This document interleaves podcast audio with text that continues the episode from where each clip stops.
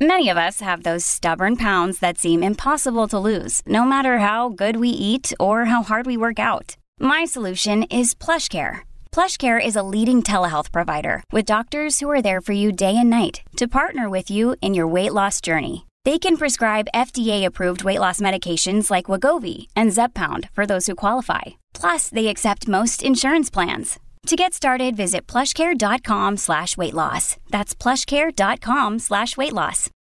When you need mealtime inspiration, it's worth shopping Kroger, where you'll find over 30,000 mouthwatering choices that excite your inner foodie. And no matter what tasty choice you make, you'll enjoy our everyday low prices, plus extra ways to save, like digital coupons worth over $600 each week. You can also save up to $1 off per gallon at the pump with fuel points. More savings and more inspiring flavors make shopping Kroger worth it every time. Kroger, fresh for everyone. Fuel restrictions apply. Dixo presenta el podcast de Mapi Hermida. Dixo is back. Temporada 3. Soy Mapi Hermida, directora de comunicación durante el día y periodista de noche. Bienvenido a mi podcast en el que comparto micro con personas que nos inspiran y de las que juntos vamos a aprender cada día. El podcast de Mapi Hermida. Comunicación, crecimiento personal, gastronomía o estilo de vida se dan cita en este espacio. Si te gusta, no olvides regalarme unas estrellas en tu plataforma de audio original. ¡Comenzamos! Hoy hablamos de nutrición con Elisa Blázquez. Mi entrevistada comenzó su camino en nutrición integrativa con estudios en nutrición humana y dietética en la Universidad Complutense de Madrid. Sin embargo, se dio cuenta de que necesitaba entender las conexiones mente, cuerpo y entorno para ayudar a sus pacientes, lo que la llevó a ampliar su formación con especializaciones en áreas como inmunonutrición, coaching, PNL o nutrición ortomolecular, entre otras muchas. Además de su labor clínica, se dedica a la investigación, comunicación y divulgación para mejorar la calidad de vida y prevenir enfermedades. Buenos días, Elisa, ¿qué tal? Buenos días, encantada de estar aquí contigo. Pues muchas gracias. Eh, hablábamos de que ya llevo cerca de 100 capítulos y llevaba tiempo que te había tirado la caña, Elisa, y faltabas en este podcast, así que me hace muchísima ilusión tenerte aquí. Qué bien, pues a mí también, la verdad. Bueno, vamos a hablar largo entendido de nutrición. Como sabes, todos los capítulos de mi podcast comienzan con esa recomendación gastronómica. No te puedo preguntar cómo come Elisa y qué recomendaciones nos da, porque de eso va el podcast, pero sí qué restaurantes te gustan y cuáles sueles recomendar también a tus pacientes. Bueno, me gusta mucho ir a restaurantes, aunque sea nutricionista, ¿eh? pero al final me decanto por, por, por, por sitios clásicos y de toda la vida que, por ejemplo, me encanta el pescado, ¿no? O sea, ir, por ejemplo, al filandón a tomarme un buen lenguado o un sitio es una recomendación, además de mi pueblo, yo soy de Torrelodones, aunque vivo en Madrid, es la taberna de Torrelodones que tiene un pescado maravilloso también, o sea, donde haya buen producto fresco y bien hecho y, y sencillo, la verdad es que al final es lo que más me gusta. Pues nada, y pescado, bien de, proteínas, algo de lo que ahora hablaremos, Elisa. Tú tienes más de 14 años de experiencia clínica, has atendido a miles de pacientes, diría, con necesidades súper diversas. Yo te conocí porque acudí a tu consulta, porque en aquel momento, allá yo creo que por el 2019, estaba preparando una maratón. Me dijeron, oye, tienes que ir a ver a Elisa porque te va a hacer un plan estupendo, porque trabaja con deportistas. Y ahí que fui la verdad es que me vino fenomenal. Acabé la maratón, que era mi objetivo.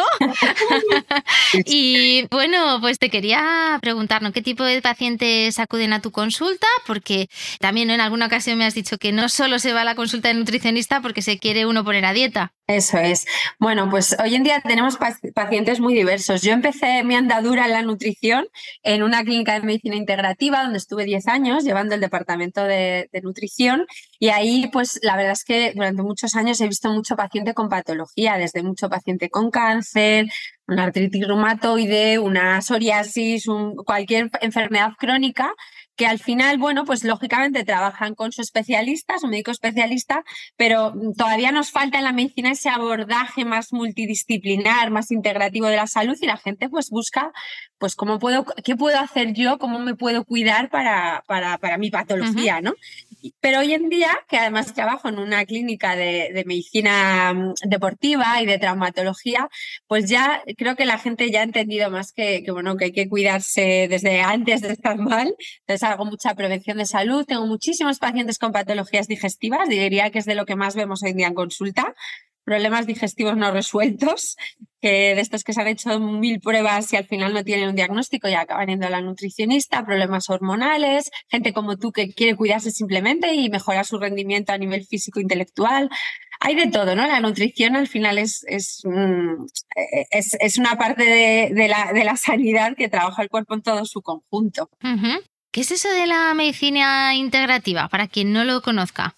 Bueno, pues la medicina integrativa nace en, Estados Unidos, el, concepto, que justo pasa esto, ¿no? Que se dan cuenta que al final pues, los pacientes buscan lo que hasta ahora se llamaban medicinas alternativas. La nutrición también se ha considerado, ¿no? Como una medicina alternativa. Entonces, para nada, ¿no? Es, decir, oye, yo eh, lo que quiero es que si yo tengo un diagnóstico, eh, muy bien, lógicamente me tiene que tratar ese especialista, pero eh, la medicina integrativa es tratar con multidisciplinaridad, es decir, el psicólogo te va a ayudar a trabajar tu mente, la nutrición te va a ayudar a, trabajar tu alimentación, el fisioterapeuta te va a ayudar a trabajar más todo tu sistema musculoesquelético y esa visión integral de la salud para mejorar calidad de vida en los tratamientos y hacer prevención, pues es el, el concepto, ¿no? Y luego eh, el paciente pasa a ser, digamos, de ser un ser pasivo que simplemente recibe una medicación, la medicina más farmacológica, pasa a ser una persona activa que empieza a ocuparse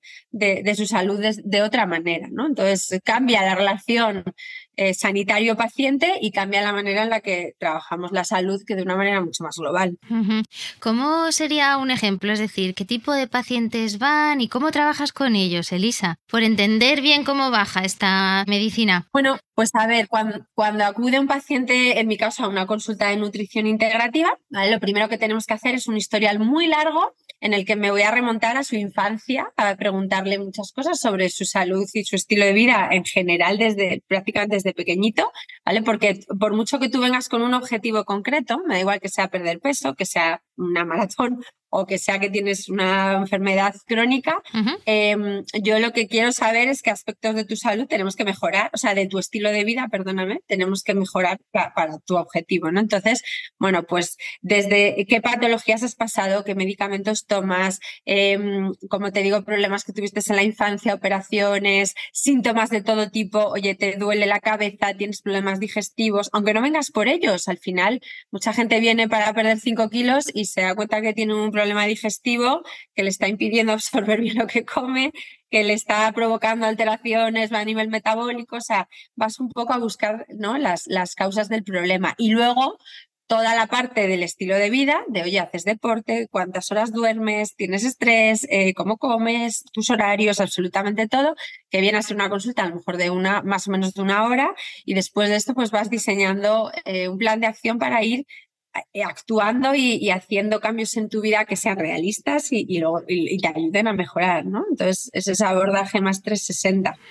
De hecho, la báscula es lo último, ¿no? Que llega en la consulta. O sea, el objetivo no es perder peso como tal, o al menos en alguno de los tratamientos. Claro, la báscula, incluso aunque el objetivo sea perder peso, eh, la báscula tiene que ser, o sea, el perder peso o el perder grasa, que es que realmente lo que queremos cuando queremos perder peso es perder grasa, Em, tiene que ser una consecuencia de que te estás cuidando, de que mejoras tu alimentación, o sea, no el, objetivo inicial, ¿no? O sea, al final, si tú lo enfocas en, tu salud, el peso también eh, mejorará, ¿no? Entonces, sí, en mi consulta es lo último que hago, la verdad es que lo último que hago es pesar al paciente, porque la, la pérdida de peso siempre ha sido un objetivo negativo, ¿no? O sea, al final el que tú tengas que perder peso es, Puf, me toca perder cuatro kilos. ¿Y por qué a mi vecino no? O sea, no, no es un objetivo apetecible, pero si es apetecible para todo el mundo, tener más energía, encontrarse mejor a nivel digestivo, tener más rendimiento. Entonces, si tú pones ahí el foco, luego el peso viene después.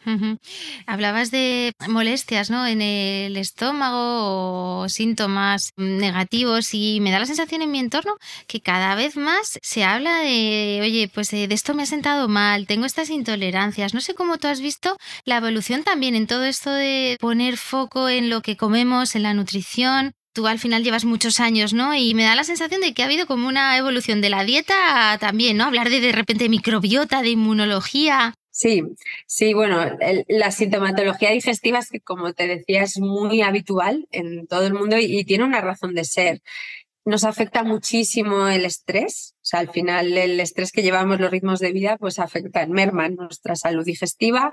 Em, lógicamente, si, si, no hacemos buenas digestiones, pues eh, es más evidente nuestra relación con la comida, la, que tiene, la relación que tiene la comida con el bienestar, ¿no? Es como que lo hacemos muy evidente. Entonces, bueno, pues debido a, que lo que comemos no es tan sano hoy en día como, como hace años y estos niveles de estrés, pues hay muchas personas que vienen con problemas digestivos.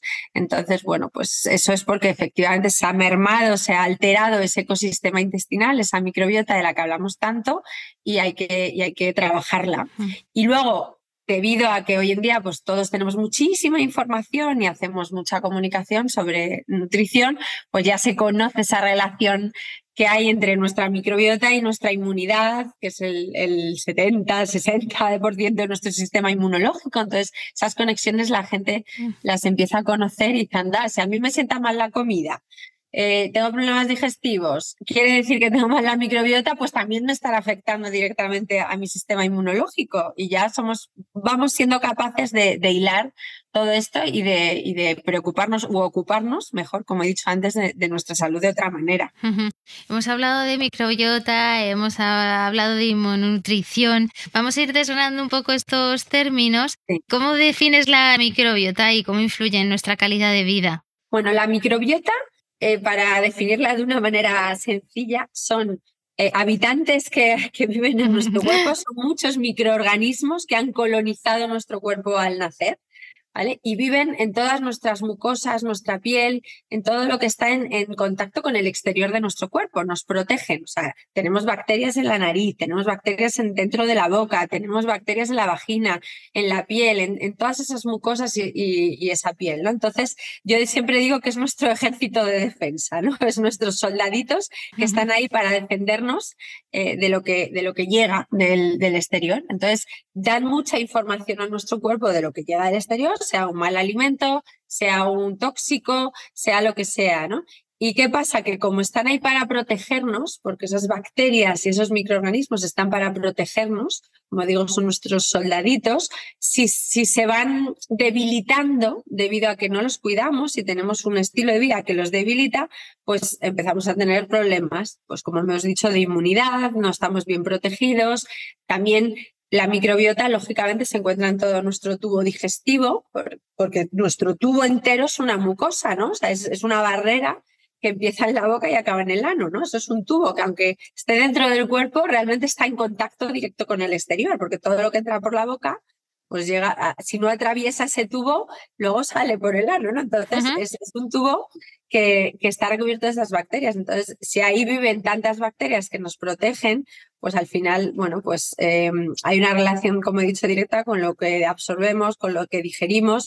Y luego, ya por, por hablar más de microbiota y conexiones, sabemos que encima ese, sistema inmunológico de mucosas, esa, microbiota que habita dentro de nuestro intestino, por ejemplo, está muy conectada también con nuestro cerebro.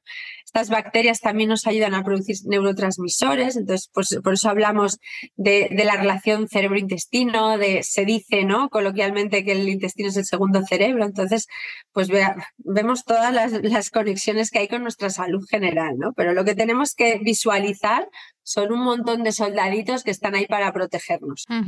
¿Y por dónde empieza alguien que desconoce completamente este tema de la microbiota a cuidarse? ¿Qué recomiendas? Si te sientes bien, ¿debes acudir a un nutricionista? ¿No? ¿Te tienes que mantener informado? Hombre, a ver, yo creo que hacer prevención de salud, aunque te encuentres bien, siempre va a ser bueno. Igual que yo porque soy nutricionista y, y, considero que todo el mundo tiene que aprender a comer bien, pero desde la infancia. O sea, ya no es que nos preocupemos en la edad adulta, es que deberíamos, si tenemos hijos, eh, empezar a informarnos de qué educación alimenticia y cómo podemos enfocar bien la alimentación de los más pequeños. Pero, pero también digo que pues nos viene bien a todos de vez en cuando ir a un psicólogo y que nos ayuden a gestionar nuestras emociones y el estrés. Entonces, creo que a todo el mundo le viene bien entender eh, qué, es lo que, es lo que le ayuda a cuidar, por ejemplo, esta microbiota.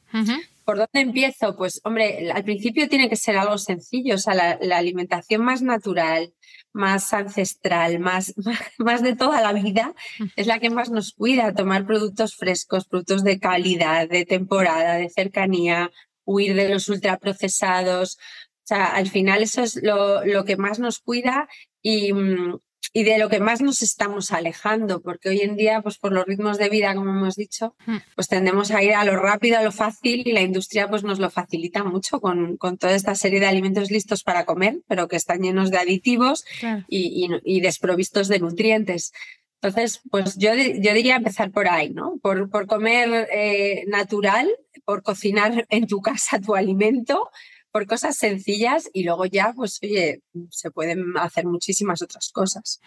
¿Y cómo influye esta buena nutrición en esa parte más inmunológica de nuestro sistema, Elisa? Bueno, hay nutrientes que los llamamos inmunonutrientes que son esenciales para el sistema inmunológico, como puede ser la vitamina D, que se habla, se habla mucho de ella. Ahora es esta vitamina que sintetizamos gracias a, la exposición solar a través de nuestra piel. Y como nos da tan, tan poco el sol, pues bueno, es una vitamina que, tenemos muy deficitaria, ¿no? Pues bueno, son vitaminas que, tenemos que ver en la consulta de nutrición o, cualquier persona si están deficitarias.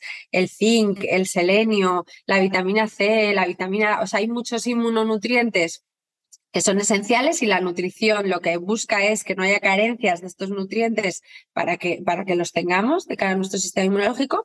Y luego, bueno, pues si queremos reforzar nuestra inmunidad, como he dicho, lo, primero es reforzar nuestra microbiota. Entonces, es tener una alimentación que ayude a cuidar nuestra microbiota y luego, bueno, pues ya en, en consulta eh, pues sí que muchas veces se prescriben ciertos probióticos, prebióticos, eh, cosas, suplementos que nos pueden ayudar. Pero los probióticos los tenemos en un yogur, en un kefir, en un chucrut, en un miso, eh, y los prebióticos son las verduras, ¿no? Es el mejor el prebiótico porque el prebiótico es la fibra, es ese alimento para esas bacterias que están en la fibra que consumimos.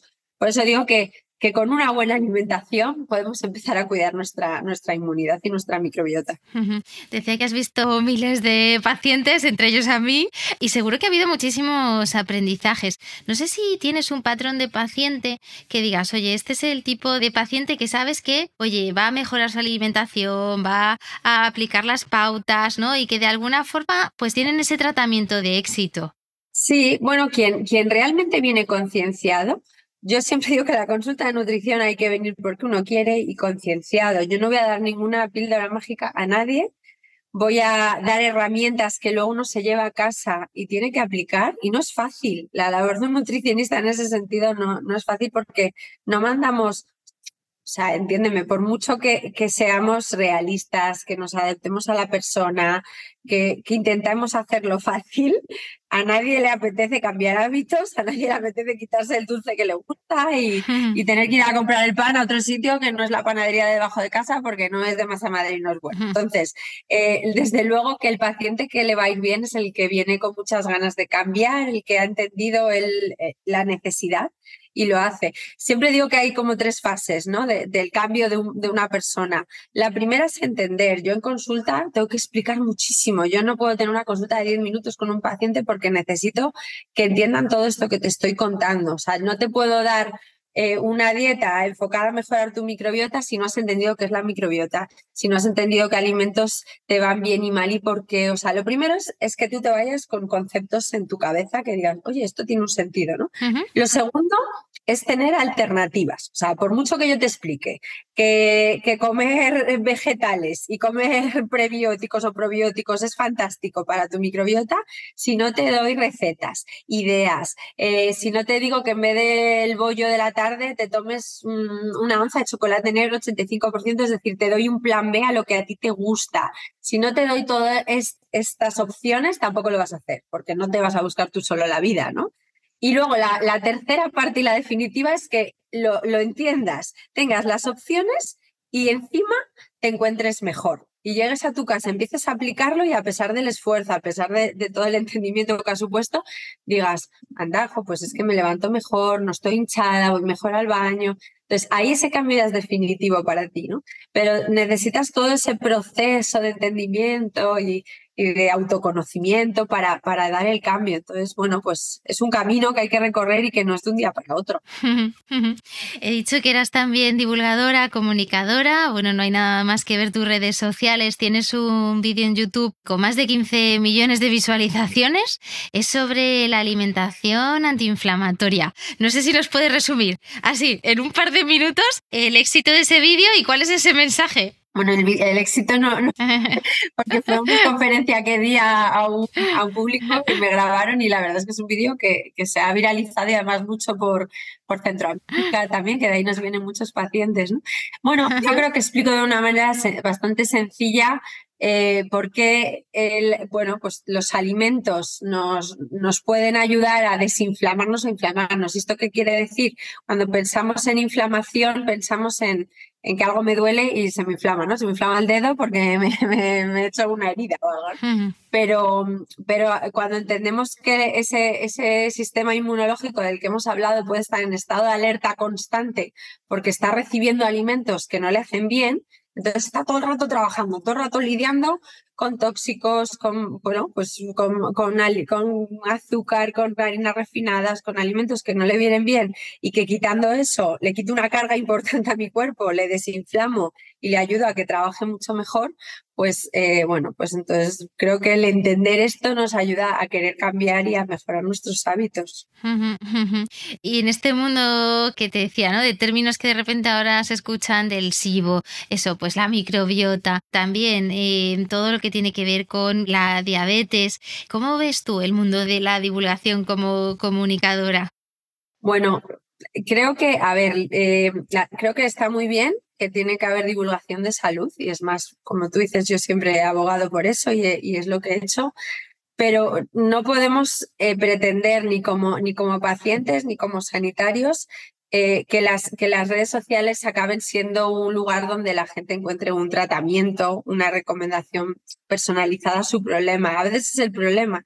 Yo en las redes sociales me encuentro mucha gente que me pregunta ¿Qué puedo tomar para esto? ¿No? Para mi acné. ¿Qué puedo tomar para mis dolores de cabeza?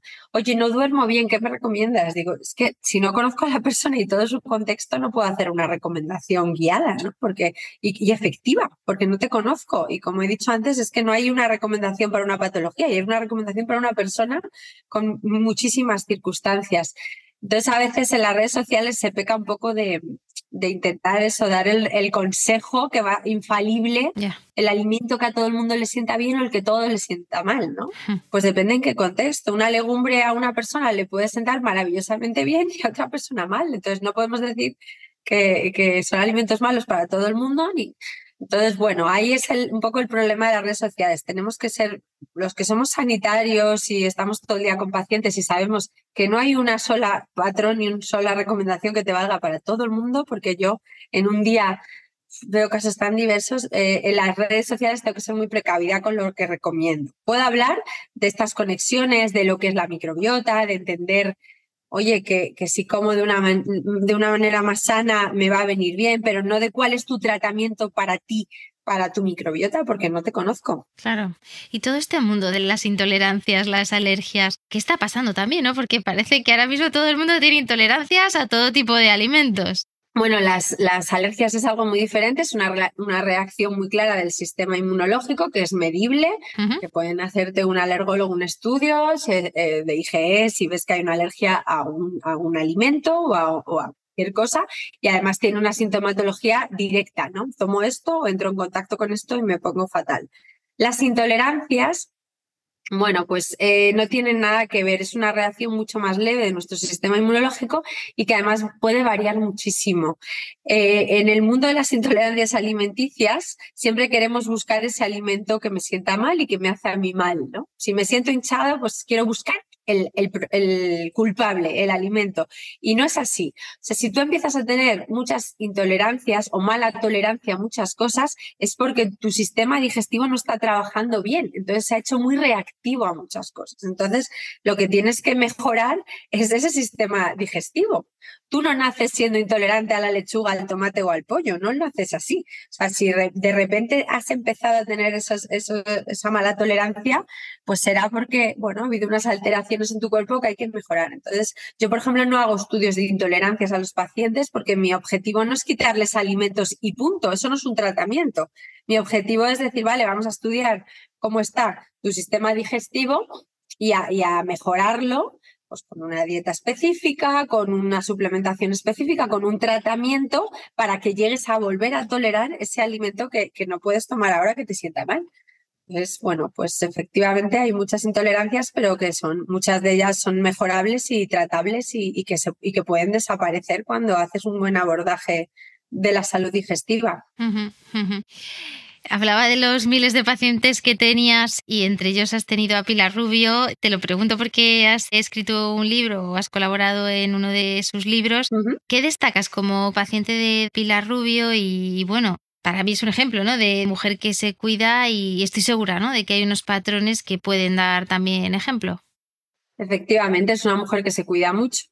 Eh, también, bueno, pues eh, su trabajo también depende de que, de que se cuide mucho mm. y, bueno, cuida mucho su imagen, lógicamente, pero bueno, es una, una mujer que está muy concienciada con, con la salud suya y de su familia y con intentar transmitir ese mensaje, que si haces deporte, comes bien, y trabajas todos estos aspectos, ¿no? El descanso y demás, vas a estar mejor. Mm. Yo, yo opino pues que, bueno, pues que son patrones que efectivamente nos pueden ayudar y motivar a muchas personas a cuidarnos. Te quería preguntar también por eh, otro tema así eh, más divulgativo, digamos, y que está en boca de todos, que es el famoso Zempic y los estos medicamentos para diabéticos. Elisa, lo pasamos por encima si quieres, pero me veo la obligación porque es pregunta hoy en día de periodista obligada. Está claro, claro que sí. Porque es que han llegado a estar agotados en farmacias, cosa que ha sido un problema para muchos diabéticos. Totalmente. Se ha escrito muchísimo y se prescribe con pérdida de peso. Bueno, pues ¿qué opino yo como nutricionista? Al final eh, es una, una medida, digamos, pues rápida, ¿vale? Y cortoplacista, porque es verdad que si un fármaco te va a ayudar a, tener menos hambre, menos, o sea, saciarte antes, porque lo que te ayudan es a tener controlado ese apetito en la mayoría de los casos, pues bueno, pues esto te ayuda a quitarte kilos, ¿no? Entonces, yo lo que he visto en consulta de pacientes que, se lo ha prescrito su médico, y aún así, pues vienen a la consulta de nutrición porque, porque es lo que habría que hacer, cuidarse, además de tomar, de pincharse el acepico. Eh, veo que eh, cuando dejas este fármaco, que lógicamente tiene una acción farmacológica que no es natural, eh, vuelves a, donde estabas antes, vuelves a, tener el apetito de siempre, vuelves a tener la ansiedad de siempre si no has trabajado estos aspectos. Entonces, es muy habitual ver efecto rebote. El otro día había una paciente que, bueno, pues había estado con ello un par de meses se había quitado unos kilos, maravilloso, pero claro, ya lo ha dejado porque no, no vas a estar toda la vida con un fármaco si tú no eres diabético y no tienes ese problema, em, que es la indicación. Y claro, ya, lleva, ya había recuperado dos kilos de los que había perdido, porque dice, claro, es que ahora otra vez vuelvo a tener el hambre de siempre, vuelvo. Entonces, mm, considero que como fármacos que son deberían eh, prescribirse de una manera más controlada para casos concretos que efectivamente, oye, la medicina para eso está, hay casos que, que puede ayudar, pero no indiscriminadamente a todo el mundo como la vía rápida a perder peso, porque lo normal es que luego cuando te quites el efecto del fármaco eh, puedas volver a recuperarlo. Tú hablas mucho también de que no existen atajos ni dietas milagro. No sé con qué casos te has encontrado en la consulta. ¿Nos sigue obsesionando esto de adelgazar también desde un punto de vista de lo que tú ves en redes sociales, las personas que te escriben? ¿Cómo ves que está este momento desde una perspectiva más social, del culto al cuerpo? ha cambiado mucho, o por lo menos el perfil de paciente que yo veo, también yo divulgo y transmito esa idea de que no hay atajos, de que los que vengan a mi consulta no, no voy a darles una píldora mágica y no va a ser algo rápido lo de perder peso, sino bueno, va, a llevar un tiempo y es un camino. Entonces veo que ha cambiado mucho esa idea de no, yo vengo, quiero quitarme 5 kilos, pero lo primero es mi salud. Me lo dicen mucho, pero que sepas que antes de esto quiero entender eh, porque esto me va a venir bien para hacer esta prevención de salud y encontrar mi. Pero no deja de haber gente que lógicamente pues quiere quitarse sus kilos rápidos. Hmm. Y ahí yo soy muy sincera, es que mm, hay que explicar que bueno, pues que no, que no, que todo lo que sea muy rápido, muy radical, eh, que te quite mucho, que te prive de muchos alimentos, es que luego no lo vas a mantener. Y yo para mí, el éxito no es que una paciente se quite 10 kilos, para nada el éxito es que no lo recupere y que llegue el momento en el que ha llegado su objetivo del peso y, de, lo que sea, de lo que venga buscando, y ya haya aprendido tanto que pueda gestionar él solo su nutrición. Es decir, no tengo que estar acudiendo a un nutricionista y a otro y a otro y a otro eternamente porque no he entendido nada y porque me han mandado cosas radicales que no puedo mantener y que al final no casan conmigo. No, oye, he estado un tiempo, a lo mejor me ha llevado más, pero cuando he terminado este proceso, sé perfectamente cuidarme, sé lo que tengo que hacer, sé cómo hay que mantenerlo. Cuando tú haces una alimentación, un plan de alimentación enfocado a perder peso, pero realista, realmente eh, no, no, o sea, no cambia mucho cuando tienes que llegar al mantenimiento. Eh, lo que cambia a lo mejor es que tú mientras estás perdiendo peso, digamos que eres más estricto, ¿no? intentas ser como más metódico con tus rutinas y demás, y luego haces lo mismo, lo que, porque has entendido que eso es lo que te viene bien, pero a lo mejor te relajas un poquito pues el fin de semana, eres un poquito más flexible, ¿no? Y dices, oye, pues de lunes a viernes he entendido lo que tengo que comer para cuidarme y, pero ahora que ya he llegado a un objetivo de peso y el fin de semana, pues como un poco lo que me apetezca, que es, esa flexibilidad de la alimentación que tiene que ser algo natural y, bueno, ¿no? Eso es lo que cambia, pero todo lo radical y, cortoplacista normalmente luego no, no se mantiene. Pues Elisa, vamos terminando. Quiero eh, hablar de los libros. Hablábamos del libro de Pilar Rubio. Tienes otro llamado Dieta Integrativa, la dieta que tu salud necesita.